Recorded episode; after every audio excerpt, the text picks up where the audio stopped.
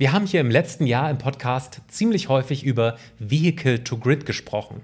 Und in den letzten Wochen, da gingen jetzt plötzlich alle Däumchen nach oben. Auch Bundeswirtschaftsminister Robert Habeck, der möchte das am liebsten heute statt morgen umsetzen.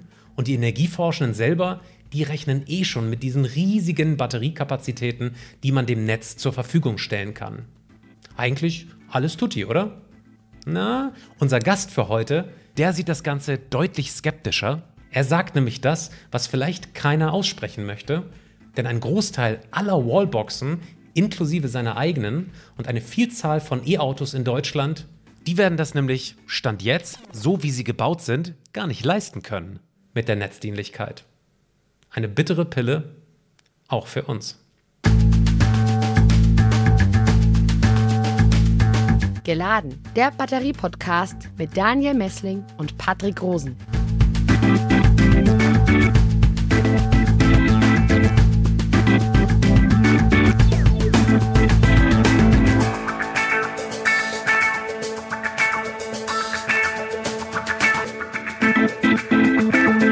Willkommen bei Geladen, dein Batterie-Podcast für Elektromobilität, Energiewende und Batterieforschung. Grüß dich, Daniel. Schön, dich wiederzusehen. Hallo, Patrick. Liebe Zuhörerinnen und Zuhörer, wir haben heute Großes vor. Und zwar beantworten wir Ihre Fragen zum Thema Heimspeicher.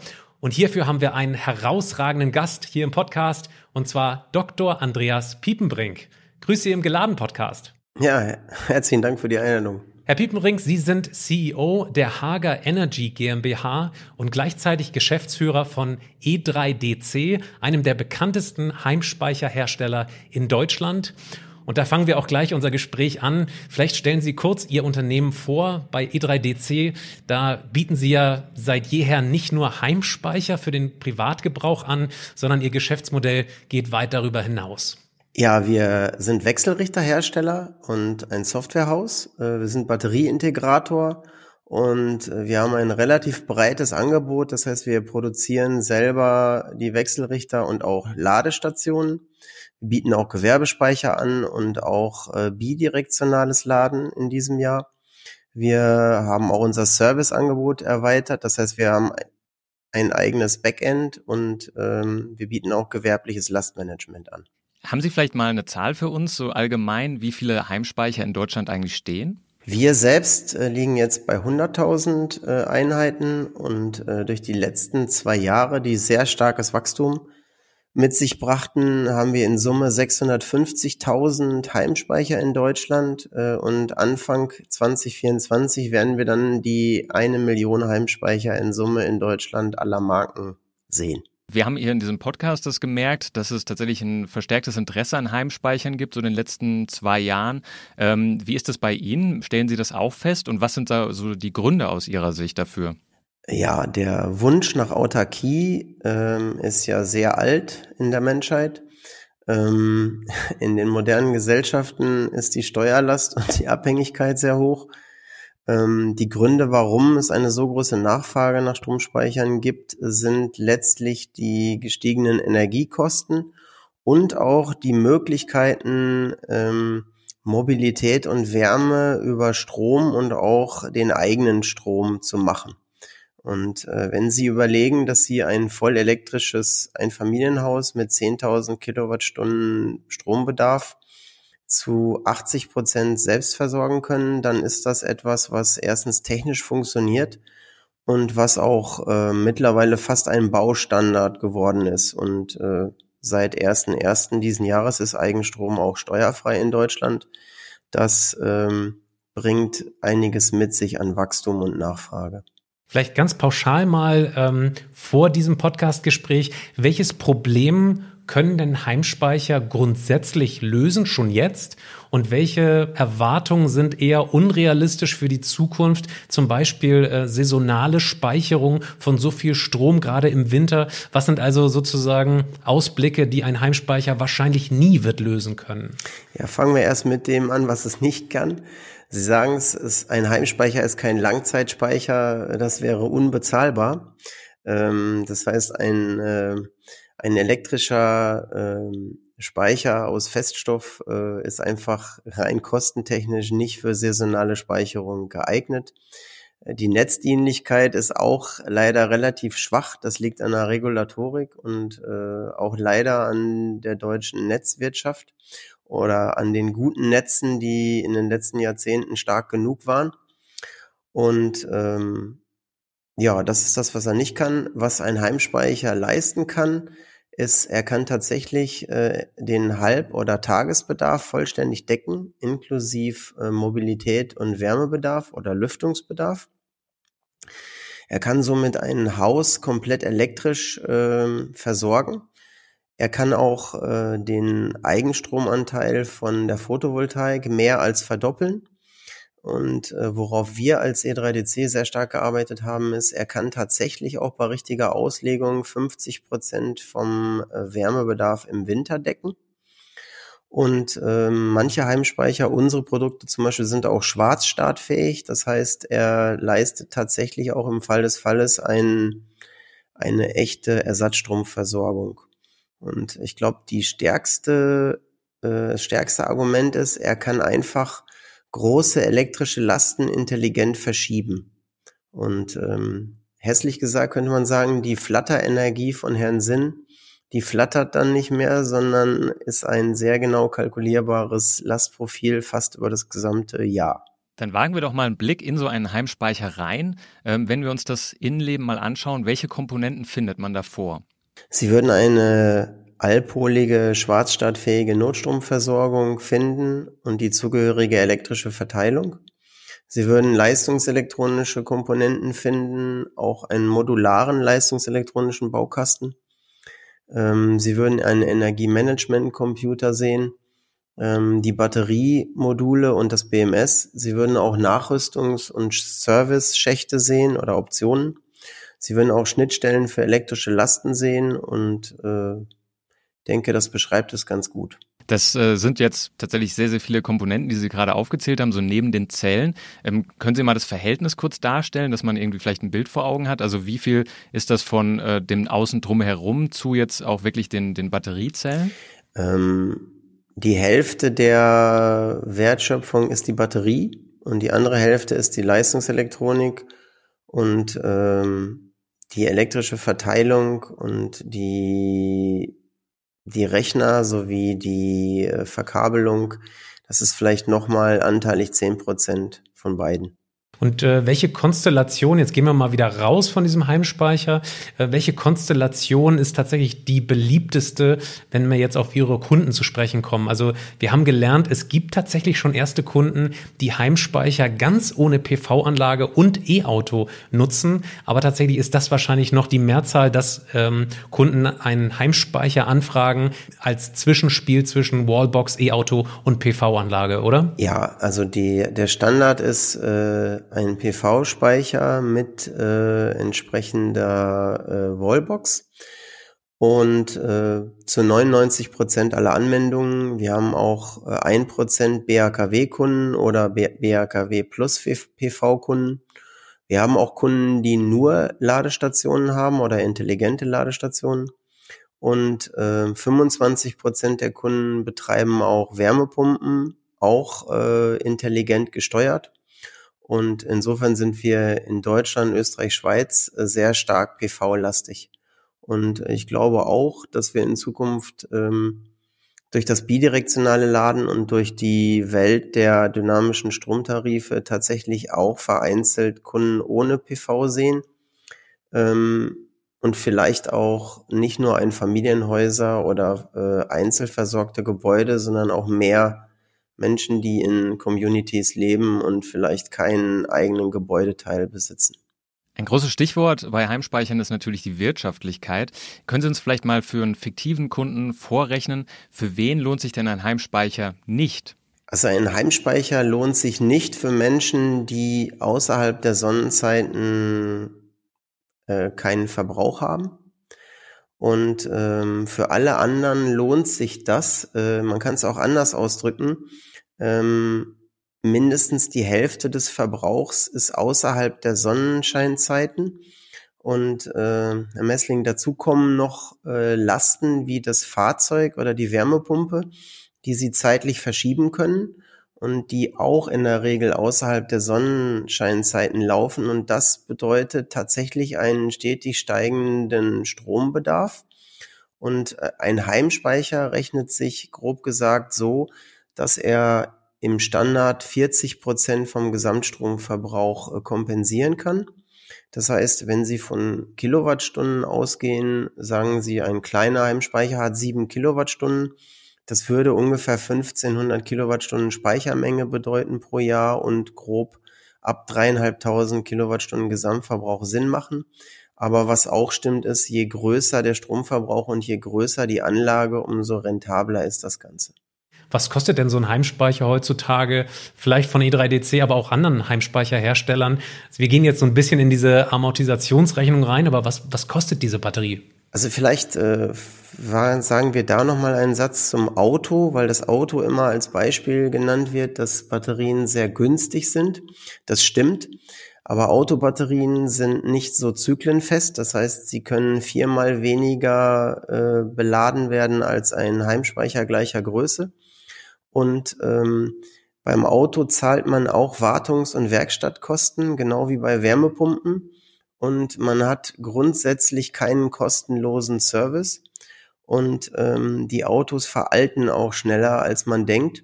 Und bei Heimspeichern ist es so, ähm, dass sie fast doppelt so teuer pro Kilowattstunde sind wie Autospeicher weil viele Modulhersteller, auch meistens vormals Hersteller von Autobatterien, äh, einfach damit Geld verdienen wollen oder müssen und das im System tun. Das heißt, sie bezahlen für ein wartungsfreies und sehr wertiges Batteriesystem als Endkunde äh, tatsächlich knapp 1000 Euro pro Kilowattstunde. Aber auch das rechnet sich.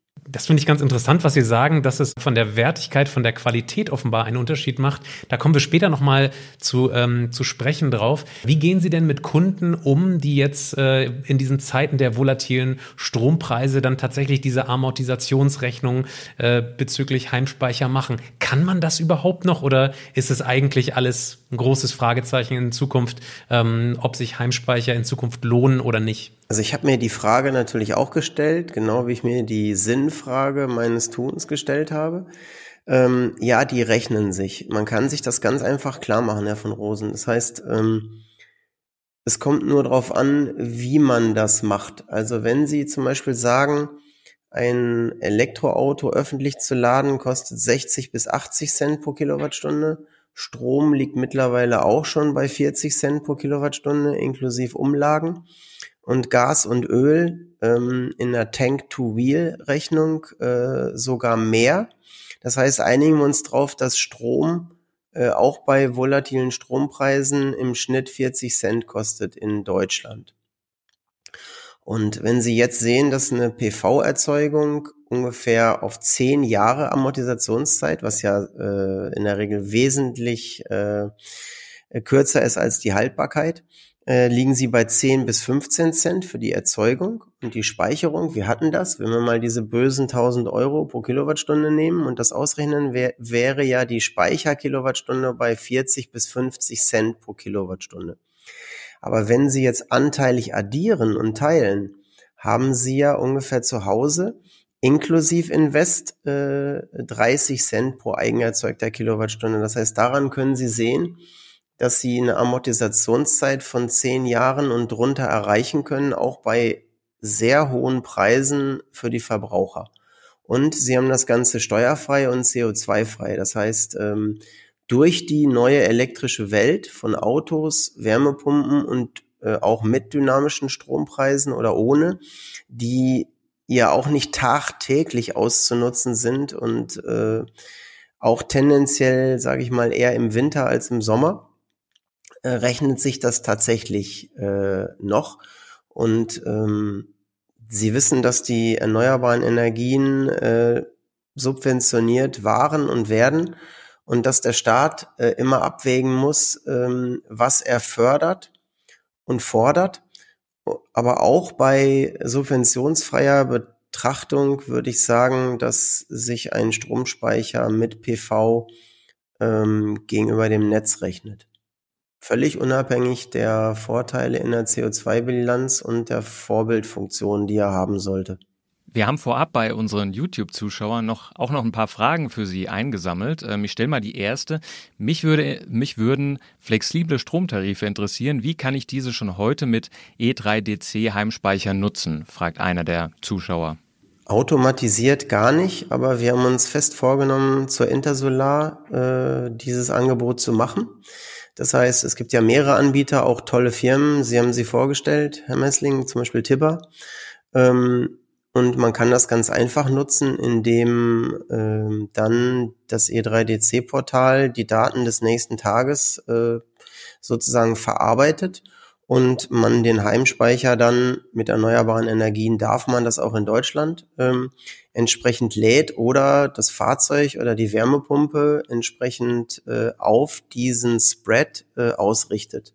Auf Deutsch, Sie haben eine zweite Quelle zur Sonne, die ähm, zwar nicht CO2-frei ist in der Regel, aber die auf jeden Fall ökonomisch ausgenutzt werden kann. Und ähm, ich denke mal, dass da die Reise hingeht, weil ähm, ja die, die Verschiebung des Stromverbrauchs in andere Zeiten eine Aufgabe ist für die Energiewende. Und der Aufgabe wollen wir uns stellen. Stand heute geht es nicht automatisiert, aber wir werden das für alle Kunden anbieten müssen. Und ähm, ich habe da auch in den letzten zwei bis drei Monaten persönlich dazugelernt. Das ist tatsächlich ein sehr, sehr komplexes Thema, weil ja die Logik ähm, sozusagen nicht nur sich am Preis orientieren kann, sondern auch vielleicht am Terminkalender ähm, der nächsten Tage, äh, der Wetterdaten entsprechend sozusagen agieren muss. Kommen wir zum nächsten Kommentar auf YouTube. Äh, da heißt es einfach nur Thema Wandlungsverluste. Ähm, ich glaube, ich weiß, was dieser ähm, der Zuhörer, die Zuhörerin hiermit meint. Ähm, ganz grundsätzlich, wenn man eine Batterie, einen Heimspeicher von Ihnen jetzt belädt, dann kriegt man ja nicht 100 Prozent dieser Energie wieder raus, sondern tatsächlich nur 80 Prozent wahrscheinlich. Wie hoch sind die Wandlungsverluste bei Ihren Heimspeichern? Also es gibt ja eine, einen sogenannten Speicher-Performance-Index von äh, drei Instituten, die zwar nicht das gleiche messen, aber das gleiche wollen. Ähm, das heißt, solche Geräte liegen zwischen 91 und 94 Prozent Roundtrip. Das ist ähm, geschönt, das sind Laborergebnisse. Die Praxis ist deutlich schlechter, aber ich sage mal, 90 Prozent schafft man. Äh, unter der Voraussetzung, dass das Gerät nicht dauerhaft eingeschaltet ist, was aber bei allen Kunden der Fall ist. Und ähm, der Trade-off ist einfach der, Viele Kunden würden es nicht verstehen, wenn man zum Beispiel unter 200 Watt Stromverbrauch den Speicher abschaltet. Das heißt, ähm, ich sage einfach mal, die Wandlungsverluste spielen am Ende keine Rolle, Herr von Rosen, weil ähm, Sie das über die Größe der PV-Anlage kompensieren können. Und ähm, nehmen Sie das solare Laden. Es macht einfach für viele Kunden Sinn, einen hohen solaren Deckungsgrad beim Fahrzeug zu kriegen, obwohl die Wandlungsverluste hoch sind, weil man einfach sozusagen den ähm, solaren Eigenanteil, weil der immer Wandlungsverluste mit sich bringt. Das heißt, ähm, rein Wirkungsgrad technisch werden sie die Energiewende nicht nach vorne bringen. Ja? Das heißt, äh, es spielt keine Rolle. Unsere Geräte sind sogar etwas schlechter als der Wettbewerb, weil wir eine Notstromtechnik anwenden und weil sie so groß sind wie zwei Geräte vom Wettbewerb. Aber wenn Sie die Möglichkeit haben, mit 20 kW Anlagen 10.000 oder 12.000 Kilowattstunden zu machen, dann äh, müssen Sie dafür normalerweise zwei, zwei Wettbewerbsgeräte einsetzen und dann sind wir wieder besser. Das heißt, ähm, wir fahren einfach mit einem größeren Auto durch die Gegend und mit einer anderen Philosophie. Und unsere kleinen Geräte äh, können da durchaus äh, im oberen äh, Drittel mitspielen, zum Beispiel der S10 SE. Eine weitere Frage, die uns erreicht hat, ist, kann der die Wechselrichter eigentlich kaputt gehen? Also ist das ein besonderes Verschleißteil, dieser, diese Wechselrichter? Ähm, der Wechselrichter ist ein Verschleißteil, äh, weil Halbleiter kaputt gehen und auch Elektrolytkondensatoren nicht ewig halten aber ähm, wir haben nur ein Prozent Wechselrichterausfall pro Jahr. Und Sie werden sich wundern, ein Hauskraftwerk sieht im Laufe seines Lebens äh, mindestens einmal den Service, aber meistens nicht wegen des Wechselrichters. Das heißt, ähm, es ist ganz klar so, dass ähm, viele Dinge ausfallen können und wir kennen unsere Kennzahlen und wir sind eigentlich froh, dass wir sie kennen, weil wir haben uns bei Gründung auch die Frage gestellt, äh, was kostet das und ist das überhaupt machbar? Und ähm, das heißt, äh, wir haben keinen höheren Wechselrichterausfall als der Wettbewerb, aber wichtig ist, dass unser Werkservice oder die Installateure dann entsprechend alles reparieren können. Und das haben wir jetzt äh, mit 100.000 Geräten über zehn Jahre gelernt. Und das heißt, äh, ich muss leider sagen, ein Hauskraftwerk sieht einmal auf zehn Jahre den Servicetechniker. Was sind denn das für äh, Verschleißteile, also von denen Sie sprechen? Was geht am ehesten kaputt? Es gehen Bauteile aller Art kaputt, also elektronische Bauteile oder äh, Sie haben auch teilweise Produktionsfehler.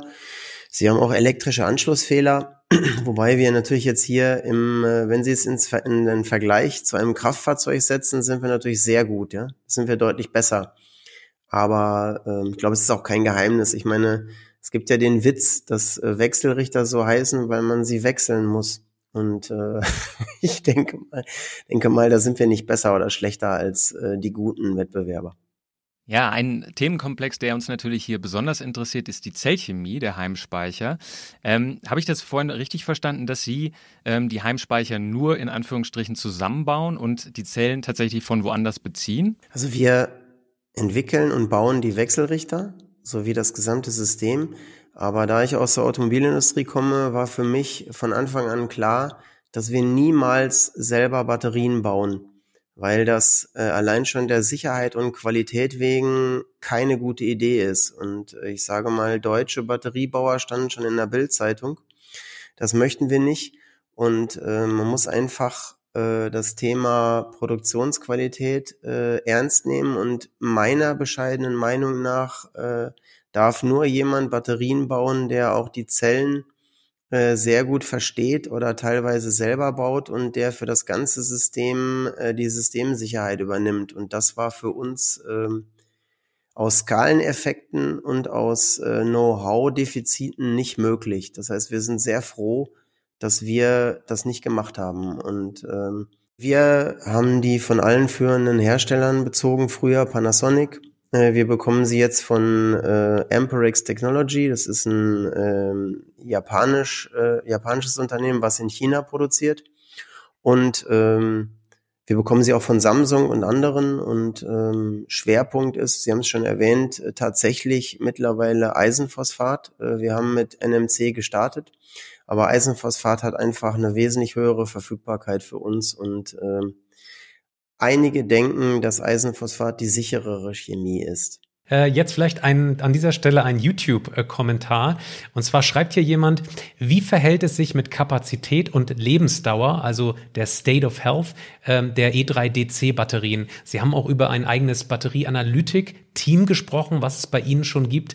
Ähm, was können Sie also so an Erfahrungswerten eigentlich äh, berichten? Wie lange halten Ihre Zellen? Wir haben sehr viel Angst gehabt bei Gründung, weil ja die Technologie sich entwickelt hat, dass wir möglicherweise ein großes Garantieproblem bekommen.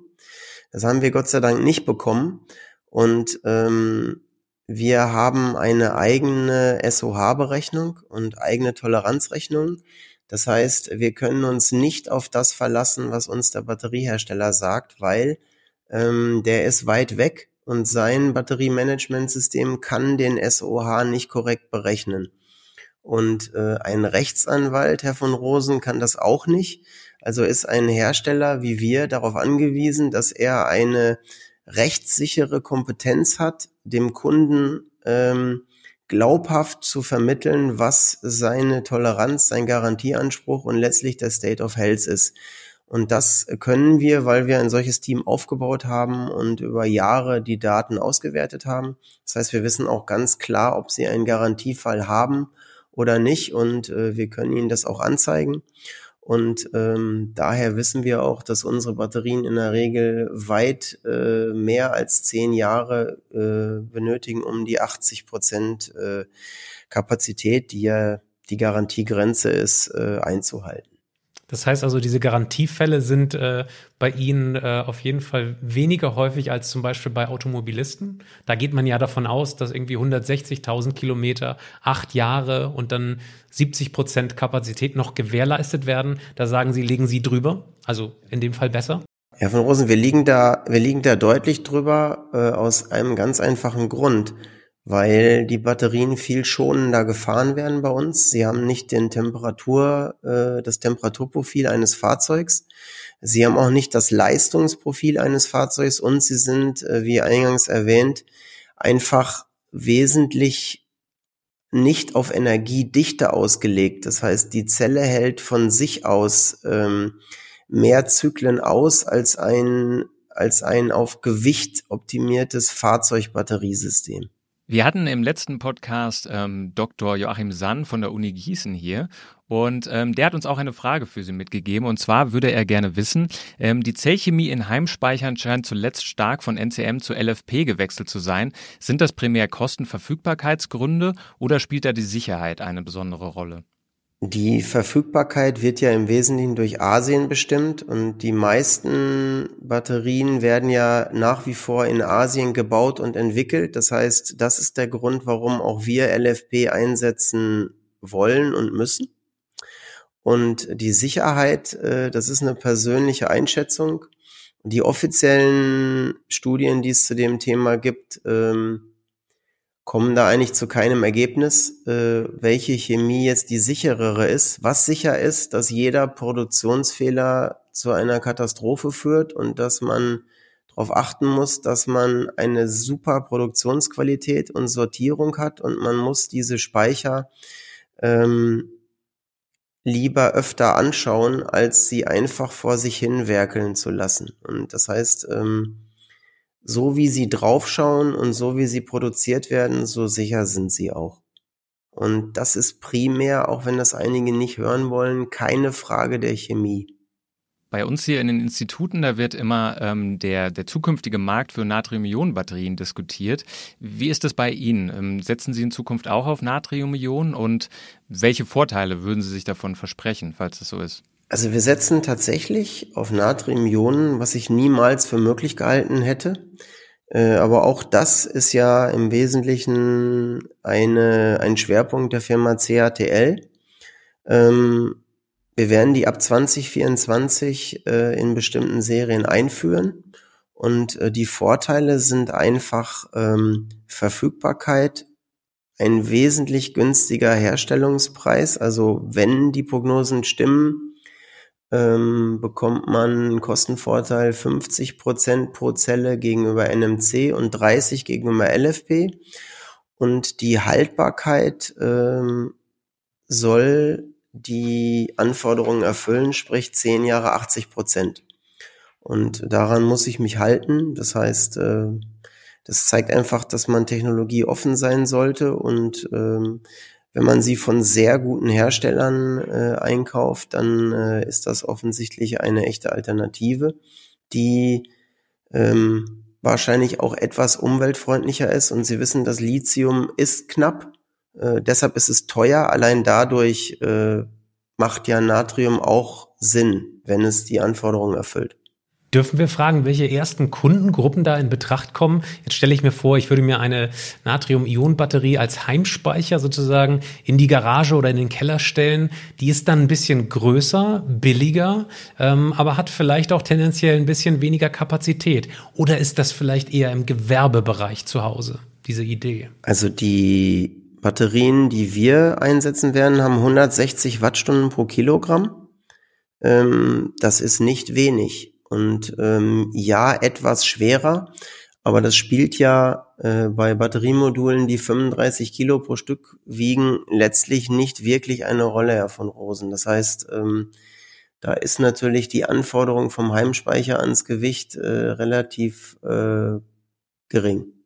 Wir kommen jetzt zu einem Themenkomplex, der, ähm, auf den wir schon gespannt warten, nämlich Vehicle to Grid oder bidirektionales Laden. Ähm, was versteht man denn unter Vehicle to Grid? Können Sie das nochmal ganz kurz zusammenfassen und warum kann man in Deutschland eigentlich das E-Auto-Haus noch nicht bidirektional laden? Ja, Vehicle to Grid ist ja eine englische Abkürzung für, dass der Fahrzeugspeicher, also die Batterie im Elektroauto, ähm, am Stromnetz hängt. Man meint natürlich nicht, dass man es laden kann, sondern man möchte gerne auch die Energie zurückholen und äh, ins Netz oder ins Haus abgeben. Das heißt, das bidirektionale Laden ist einfach ein Fahrzeugspeicher, der ähnlich eines Energiespeichers äh, am Netz betrieben werden kann. Und ähm, Warum es das noch nicht gibt, es sind mehrere Gründe, die stehen auch nicht in der Zeitung. Ähm, die Fahrzeugelektronik ist nicht auf 24-7 ausgelegt und das Fahrzeug kann nicht so lange eingeschaltet werden wie ein Heimspeicher. Äh, also ein Heimspeicher ist 20 Jahre, 24 Stunden an. Darauf ist seine Elektronik ausgelegt. Ein Fahrzeug ist äh, sozusagen seine sämtlichen Komfortelektriken sind auf äh, Betriebsstunden, die kilometerproportional sind, ausgelegt. Ähm, die Softwarestandards, die sogenannten Value-Added Services, sind aufwendig. Ich ähm, habe dort ein sehr aufwendiges Protokoll, was ich äh, im Fahrzeug und auch letztlich mit der Cloud des Fahrzeugherstellers implementieren muss. Das gibt's noch nicht so lange. Und äh, die Ladegeräte, auch wenn es einfach klingt, ähm, sie haben hohe Sicherheitsanforderungen aus Personenschutz. Das heißt, äh, bis dato müssen die galvanisch getrennt sein. Das heißt, sie brauchen sogenannte Trafo-Wechselrichter. Die gibt es, aber nicht spezifisch äh, an der Wand im Haus, sondern eher im Fahrzeugladegerät. Und ein trauriges Thema, Sie beide wissen das. Ähm, die, die Netze sind Stand heute zu null Prozent intelligent. Äh, die Schlussfolgerung ist also, ich kann das Auto erstmal als Heimspeicher verwenden, weil das einfach isoliert funktioniert. Das bringt's auch, aber die eigentliche Idee der Netzdienlichkeit, die braucht Geduld und ähm, gemeinsame Anstrengungen in der Regulatorik. Wir haben darüber in den letzten, würde ich sagen, 20 Podcasts hier gesprochen, Vehicle to Grid, unter anderem äh, im Rahmen von dynamischen Stromtarifen. Wenn ich Sie richtig verstehe, ähm, dann liegt es eben nicht nur sozusagen an ähm, den Eingriff in die Netze, sondern wenn ich Sie richtig verstehe, müssen wir alle Wallboxen und alle E-Autos, natürlich nicht alle, sondern eher so 90 Prozent, nochmal ersetzen, um dann wirklich diese Netzdienlichkeit mit E-Autos hinzubekommen. Ist das richtig? Herr von Rosen, das ist leider die, die bittere Pille. Aber ähm, rein infrastrukturtechnisch ist das machbar. Denn äh, ich sag's jetzt mal flapsig, äh, die alte Wallbox können Sie ja fürs Zweitfahrzeug verwenden oder ähm, ja, ich sag mal, äh, sie ist auch kostentechnisch äh, deutlich günstiger als ein bidirektionales Ladegerät und ähm, ein bidirektionales Ladegerät bringt Ihnen ja auch, wie heißt es so schön, einen anderen Value Stack. Damit können Sie ja auch tatsächlich Geld erheblich sparen oder verdienen im Gegensatz zur AC Wallbox. Das heißt, ich sehe das eher als Funktionserweiterung und damit muss man einfach leben. Das gleiche gilt übrigens für die Elektrofahrzeuge. Das heißt, ähm, die Fahrzeuge, die Sie momentan auf der Straße sehen, die können das alle nicht, auch nachträglich nicht. Das heißt, ähm, ist vielleicht äh, die Schwäche vom Menschen, dass er immer an das Gute glaubt, aber je, je, je härter man danach fragt, umso mehr muss man sich eingestehen, dass das einfach neue Fahrzeuge mit neuen Ladegeräten sind und das erfordert einfach eine neue Investition. Ja, vielleicht ist es auch jetzt hier mal an der Stelle für uns in diesem geladenen Podcast irgendwie das zu thematisieren, diese bittere Pille mal zu schlucken. Wir haben ja hier oft gesagt, dass es eigentlich nur noch an den Geschäftsmodellen hinter Vehicle to Grid oder an den Netzbetreibern oder am Fiskus zum Beispiel liegt. Jetzt lernen wir, nee, nee, das ist zwar technisch irgendwann möglich, aber das jetzige Equipment aus äh, E-Auto und ähm, Wallbox ist meistens noch gar nicht darauf ausgelegt. Das drückt sich eben auch äh, in einem Kommentar auf YouTube hier aus. Da schreibt jemand, als Fahrer eines ID3 bin ich gespannt, wann ich denn endlich bidirektional laden kann. Die neue Wallbox Multi-Connect von E3DC ist bereits installiert. Ich nutze die Testfunktion, um im Winter abends den Akku aufzuladen. Ist gespannt oder ich bin gespannt, meint er, glaube ich, dass man das in Zukunft auch ohne Test machen kann. Momentan geht es nur einmal am Tag, aber wann geht es endlich los? Was glauben Sie? Ähm, also es geht dieses Jahr los, weil ähm, ein großer deutscher Automobilhersteller ähm, nach meiner Einschätzung ähm, eine bestimmte Plattform mit größeren Batterien von jetzt auf gleich fürs bidirektionale Laden entwickelt hat und freischaltet.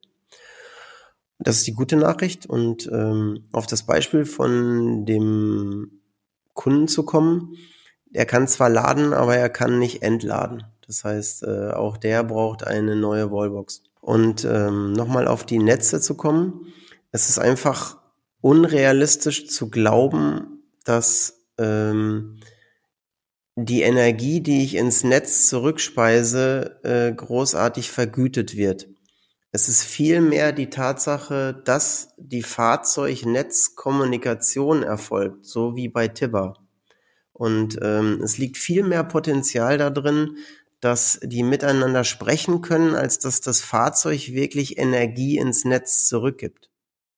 Auch wenn das vielleicht unlogisch klingt, aber ähm, das ist wie mit dem Energiemanagement. Messen und steuern ist sehr wichtig und kontrollieren. Und beim bidirektionalen Laden sind 70 Prozent der Miete, dass ich weiß, wann Energie günstig ist und wann ich mit dem Fahrzeug laden kann. Und äh, das reine Entladen reduziert sich auf meiner Meinung nach Eigenstromanwendungen im Haus.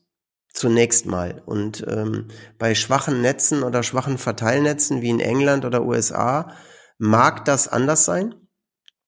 Aber da geht's auch mehr um Lastmanagement als um echte Netzstützung äh, seitens des Fahrzeugs.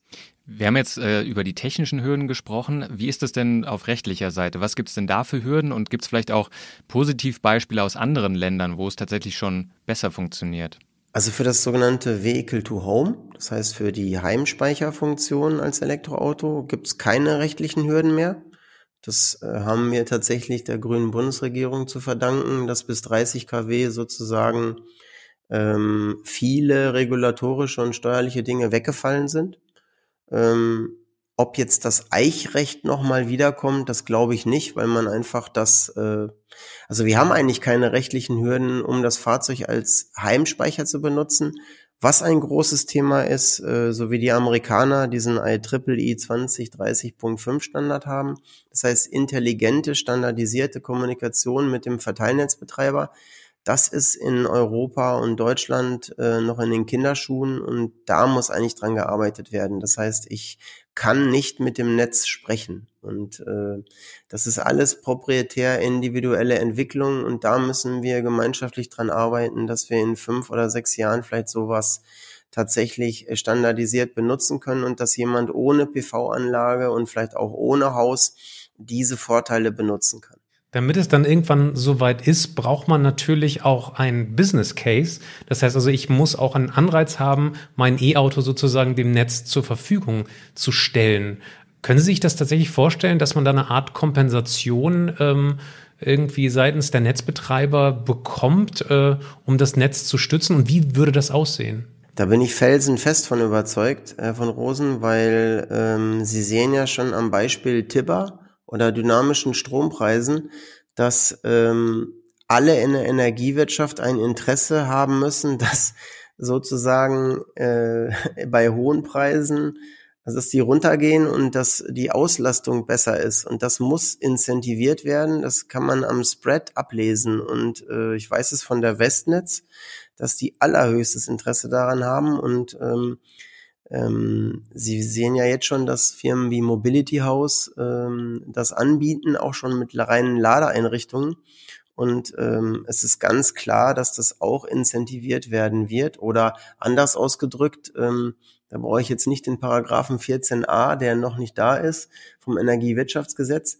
Ähm, ich würde es mal anders ausdrücken es wird sie einfach teuer zu stehen kommen, wenn sie zu gewissen Zeiten unbedingt laden wollen. Und dadurch wird ein Schuh draus. Das heißt, die Intelligenz, da merken sie gar nichts von. Oder die meisten Fahrzeuge, die parken, können ja nachts günstig laden, aber die Ladeeinrichtungen unterstützen das nicht.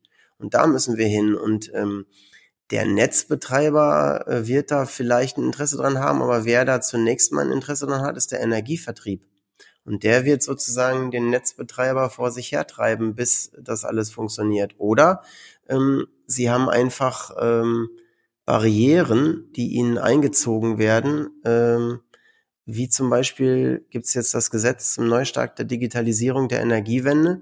Das heißt, ihnen wird einfach verboten, äh, von zwölf bis zwei zu laden. Und äh, da müssen sie eine Lösung für finden. Und äh, also ich bin felsenfest davon überzeugt, dass das zeitabhängige Laden äh, eine der größten ähm, Mechanismen ist, äh, und genau wie bei der Wärmepumpe wird das incentiviert werden durch Tarife, durch ähm, Flexibilitäten, durch den Spotmarkt selber und viele andere Mechanismen. Und äh, das ist doch zunächst mal eine tolle Nachricht, denke ich.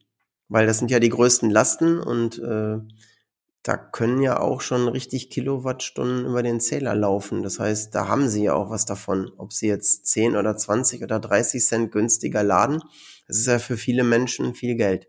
Ja, das stimmt. Ähm, ein YouTube-Zuschauer fragt, wenn es zu erhöhter Batteriealterung kommt, frage ich mich bei Vehicle to Grid, ob sich da Vergütung für den Verschleiß lohnt. Wie sehen Sie das? Das ist eine sehr clevere Frage. Äh, der Automobilhersteller hat natürlich erstmal Angst, weil eine Partei auf das Fahrzeug zugreift, die der Automobilhersteller grundsätzlich nicht im Griff hat.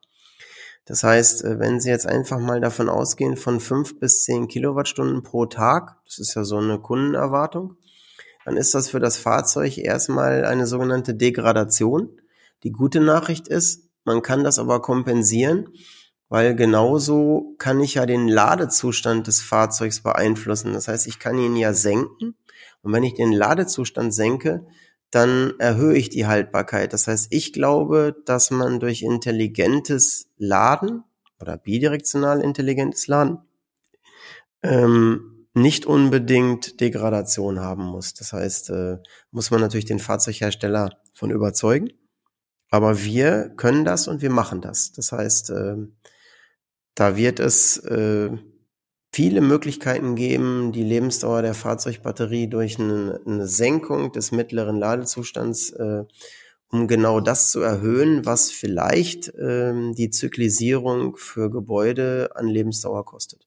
Ich habe so ein bisschen den Eindruck, dass äh, wenn wir jetzt schon über Vehicle to Grid sprechen, über dynamische Tarife, dass diese drei Konzepte, also E-Auto, Heimspeicher und eben diese dynamischen Stromtarife, sich so ein bisschen in Konkurrenz zueinander bewegen. Ein Beispiel, wenn ich jetzt tatsächlich durch diese schönen äh, dynamischen Tarife ähm, auch partizipieren kann an der Energiewende und das tatsächlich irgendwie ja im Mittag irgendwie günstig sozusagen ausnutzen kann, dann brauche ich vielleicht irgendwann keinen Heimspeicher mehr. Genauso wenn ich ein E-Auto habe und das sozusagen benutzen kann, um mein Eigenheim zu speisen, vielleicht brauche ich dann irgendwann keinen Heimspeicher mehr. Wie sehen Sie das? Also die Frage, ob ich einen Heimspeicher brauche oder nicht, ähm, hängt ja von davon ab, äh, wie intensiv ich das Ganze betreibe. Ich sage mal, ein Fahrzeug, mit dem fahre ich ja auch und parke nicht nur und allein dadurch habe ich ja schon noch eine Restnotwendigkeit für einen Heimspeicher. Und ähm, die dynamischen Stromtarife, Herr von Rosen, äh, benötige ich ja im Sommer zum Beispiel als Besitzer eines PV-Speichers gar nicht, weil ich zu 100 Prozent autark bin von, von April bis Oktober. Aber ich benötige sie halt saisonal im Winter. Das heißt, ich denke, dass möglicherweise der Heimspeicher kleiner wird äh, durch das Fahrzeug und ähm, der Winter wird für den Kunden attraktiver durch äh, die dynamischen Stromtarife. Aber dass jetzt da, jetzt sagen wir mal, eine gegenseitige Eliminierung stattfindet, das denke ich nicht. Und ähm, Sie dürfen ja nicht vergessen, auch der Strombedarf steigt ja von Rosen durch die Energiewende. Das heißt, ähm, wenn Sie jetzt über 10 oder 12.000 Kilowattstunden reden, da kann man ja gar nicht genug parallele Möglichkeiten haben, äh, äh die sich äh, in ihrer Optimierung ergänzen. Und ich glaube, der Clou ist einfach, eine gute Beratung und alle Technologien so weit zu treiben, dass man Leuten einfach alle Möglichkeiten anbieten kann. Also machen wir mal das Beispiel, ähm, wenn ich keine PV-Anlage habe, dann brauche ich natürlich, äh, dann ist guter Rat teuer dann brauche ich halt die dynamischen Stromtarife auch im Sommer. zwingend und äh, wahrscheinlich auch einen Heimspeicher, der aber, wenn ich ein Auto habe, möglicherweise nicht so groß ist. Und wenn ich natürlich eine große PV-Anlage habe mit Speicher, dann brauche ich möglicherweise das bidirektionale Laden vielleicht gar nicht oder nur zum Teil oder äh, insofern ist das für mich erstmal nicht primär konkurrierend und äh, ganz ehrlich, ich hänge nicht am Heimspeicher. Er ist halt eine geniale Möglichkeit, um ähm, einfach sehr einfach und komfortabel über Dinge nicht nachdenken zu müssen. Und wenn Sie ihn weglassen wollen, müssen Sie halt einen erheblichen Aufwand treiben und dann muss die Gesellschaft inklusive der Netze erstmal beweisen, dass das geht. Und äh, ich sag mal so, äh, wir arbeiten dran, aber Stichwort ist, äh, im Winter mache ich dynamische Stromtarife, im Sommer habe ich kein Problem. Wenn ich eine PV-Anlage habe und ähm, das Fahrzeug als Speicher ist ja in jeder Hinsicht sinnvoll, weil der Speicher erstens groß ist und zweitens ich das Fahrzeug sowieso bezahle. Und äh, ich sehe da also ehrlich gesagt goldenen Zeiten entgegen. Und äh, ich mache mir da jetzt keine, äh, keine Angst, dass das irgendwie äh, einen Markt sozusagen wieder verschwinden lässt, den wir mühsam aufgebaut haben. Ein gutes Stichwort mit den goldenen Zeiten. Wagen wir vielleicht mal einen Blick in die Zukunft. Ähm, welche Innovationen streben Sie denn an im Bereich Heimspeicher und welche sehen Sie auch insgesamt so weltweit vielleicht kommen? Ja, Innovationen. Äh, Im Bereich der Leistungselektronik, ähm, Tesla sagt's auch, äh, werden wir einen Trend zu Kombi-Geräten oder All-in-Geräten haben, die alles können. Das heißt, sie können mit einem wandhängenden Gerät einen Batteriespeicher betreiben, eine Solaranlage betreiben und Sie können das auch als Fahrzeugladegerät oder bidirektionales Gerät haben. Das heißt, wir haben einen Standardisierungszwang, so dass einfach Leute mit weniger Raum überall alles machen können. Und ähm, das bedeutet, dass man mehr Leistung im gleichen Bauraum äh, unterbringen muss und grundsätzlich sehr viele sogenannte Trecker hat. Und die sind auch alle bidirektional, teilweise auch schutzisoliert.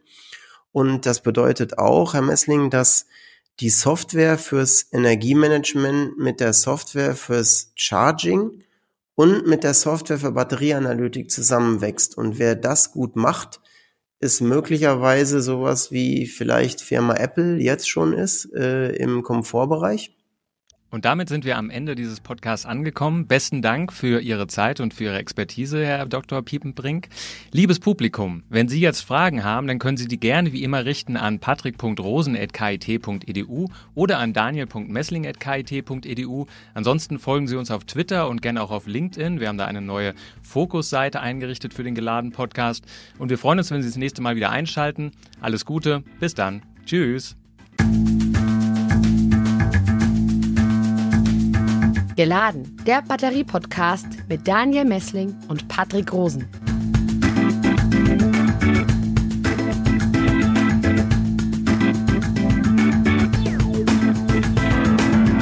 Dieser Podcast wurde produziert vom Center for Electrochemical Energy Storage Ulm und Karlsruhe, kurz Celeste einer Forschungsplattform des Karlsruher Instituts für Technologie, der Universität Ulm und des Zentrums für Sonnenenergie und Wasserstoffforschung Baden-Württemberg.